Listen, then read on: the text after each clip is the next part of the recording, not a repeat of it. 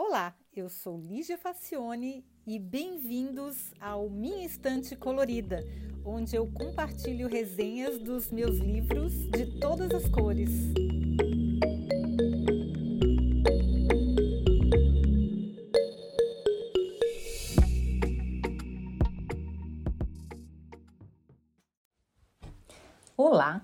Hoje a gente vai falar de um livro que parece que é de design, mas que na verdade é de empreendedorismo.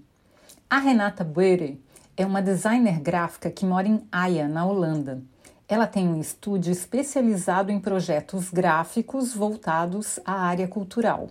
Faz livros, catálogos e material promocional para artistas e museus, aquelas peças maravilhosas que a gente conhece. Ela também dá aulas numa universidade e mantém uma ONG para dar oportunidade a estudantes usar os seus conhecimentos em projetos sociais, pois Renate acredita que essa é a maior missão do design. Ocupadíssima mulher, né?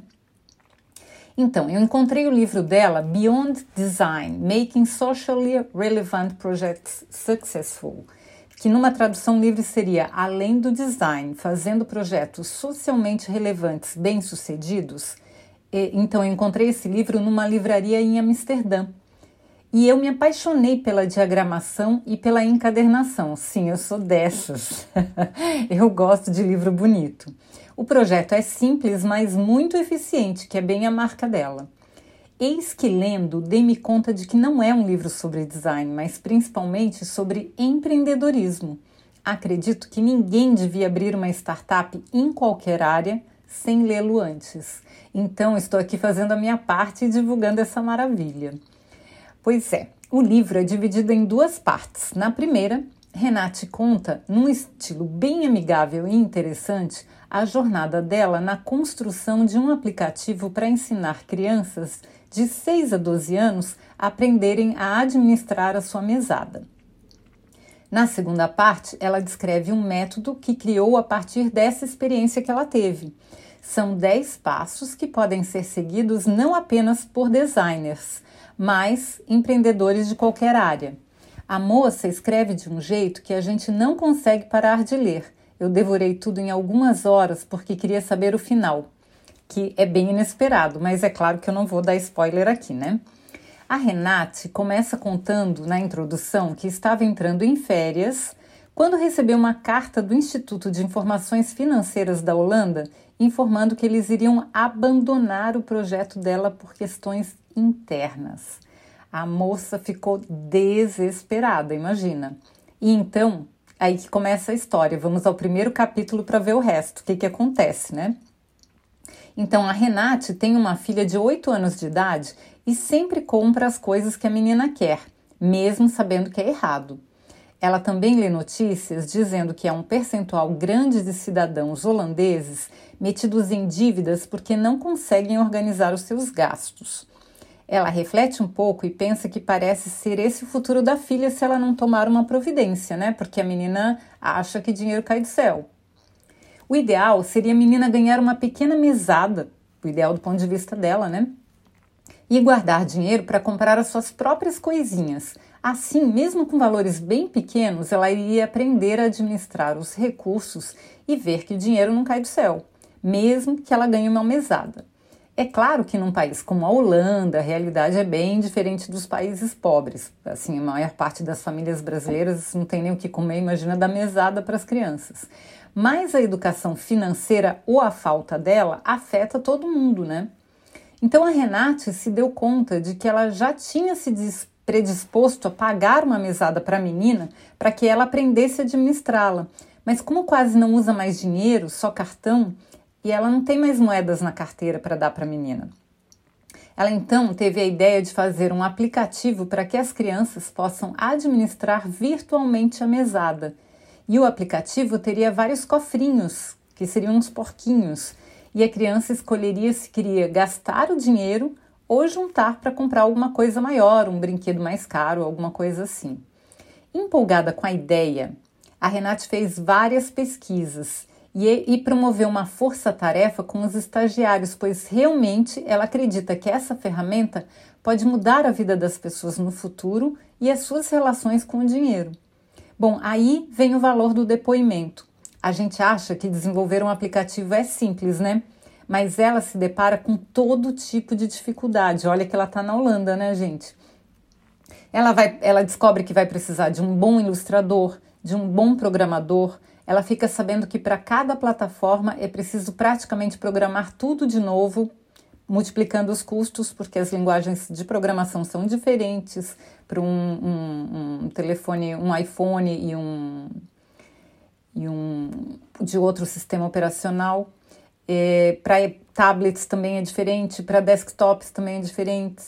É, fora a parte de interface e de testes, além da promoção e da colocação do produto, na, do produto nas lojas virtuais para venda, é, que também elas precisam de um, de um espaço, de uma, algum tipo de divulgação para as pessoas saberem, porque tem milhares de produtos nas lojas virtuais e elas sempre ficam com um percentual bem importante da venda.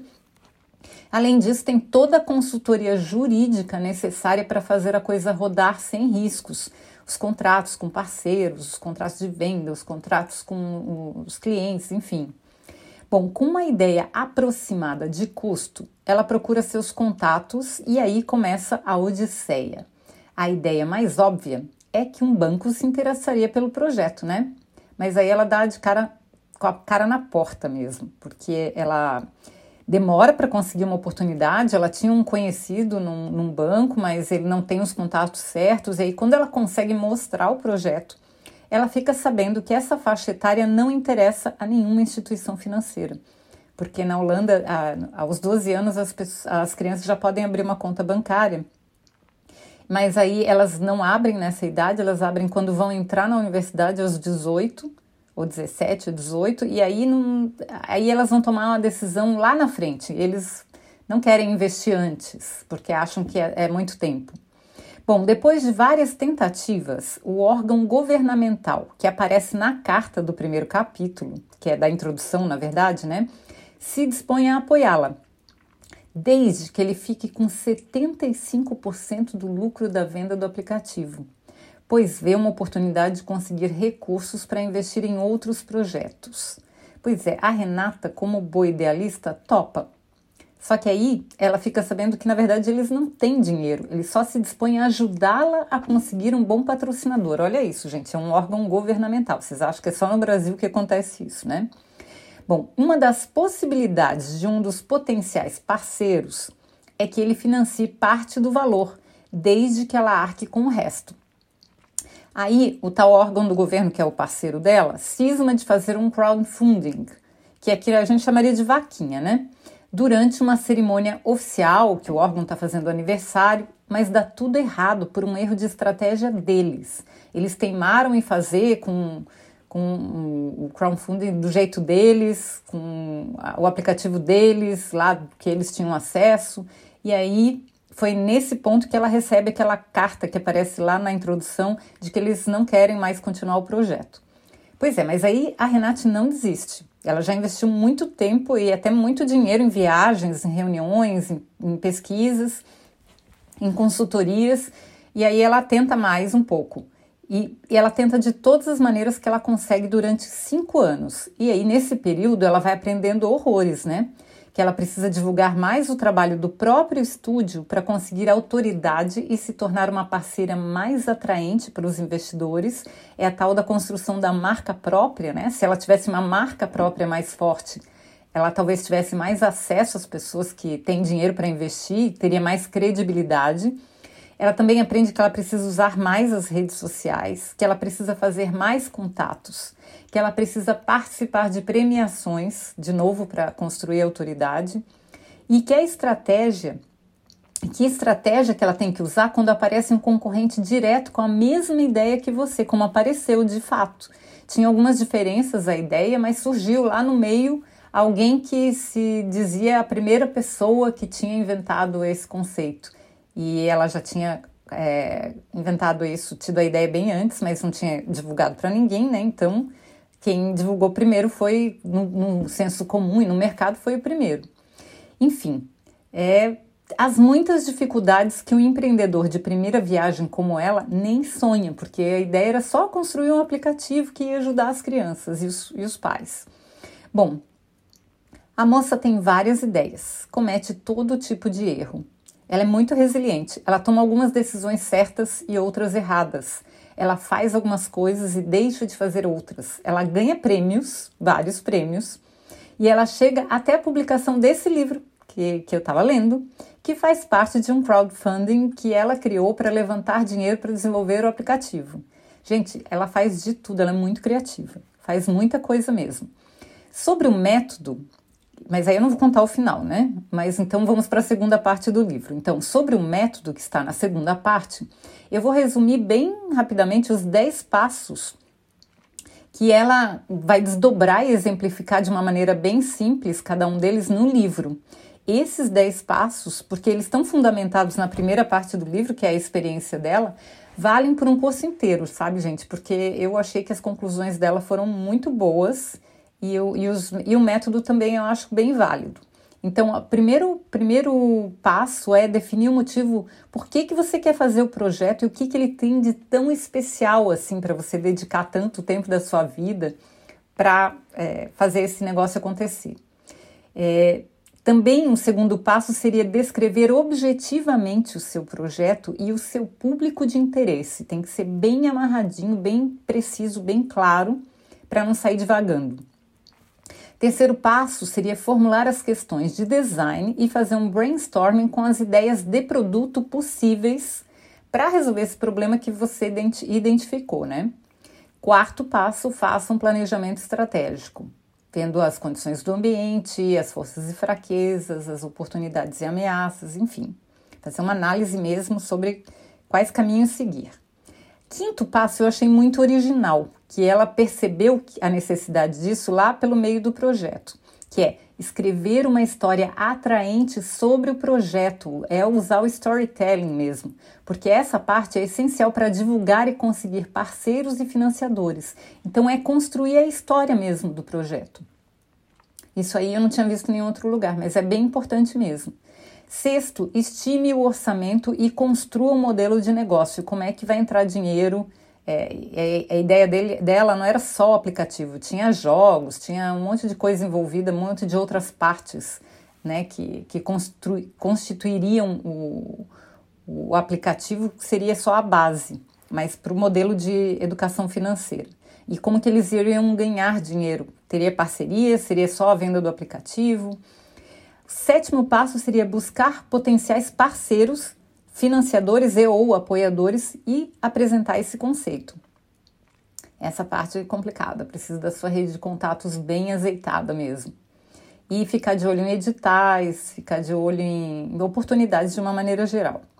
Oitavo passo, formalize, formalize compromissos claros e comece a trabalhar com o parceiro, mas é importante fazer um contrato primeiro, tá, gente? Não é assim só sair e começar trabalhando, porque também ela viu que dá muita complicação se você assinar um contrato sem ler direito, se você assinar um contrato de parceria sem ficar claro qual é a sua parte, qual é a parte do parceiro, se você vai ser responsável por quais etapas do projeto e como que cada um vai colaborar. Então isso tem que estar bem claro antes de começar a trabalhar.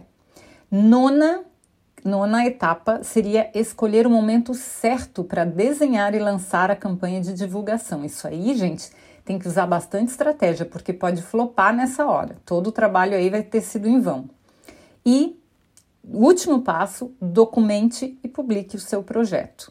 E conte a história do seu projeto, porque também ajuda na divulgação, mas documentar muito bem tudo o que aconteceu.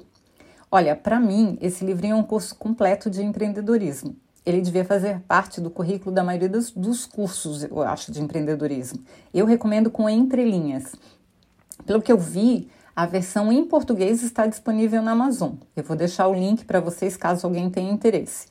Mas eu recomendo demais, demais mesmo, porque o que essa mulher aprendeu nessa aventura dela, e é um livro simples, é pequeno, você lê em pouco tempo e muito bem resumido, muito claro, muito didático recomendo realmente, se você tem alguma ideia de empreendedorismo, se você quer, seja um aplicativo ou qualquer um outro tipo de produto, eu acho que as informações que a Renate tem para compartilhar com a gente são muito, muito, muito úteis. Espero que, tenha, que seja útil para vocês ou para algum amigo ou amiga de vocês que queiram empreender. Tá bom, gente? Então, muito obrigada pela audiência. Espero vocês no próximo episódio. Espero que vocês tenham gostado desse. Sempre lembrando que vocês podem ouvir todos os episódios no site minhainstantecolorida.com e lá dá para deixar comentário, dá para deixar sugestão e dá para comprar o livro também pela Amazon, porque aí ajuda a manutenção do site. Tá bom, gente? Tchau e até o próximo episódio.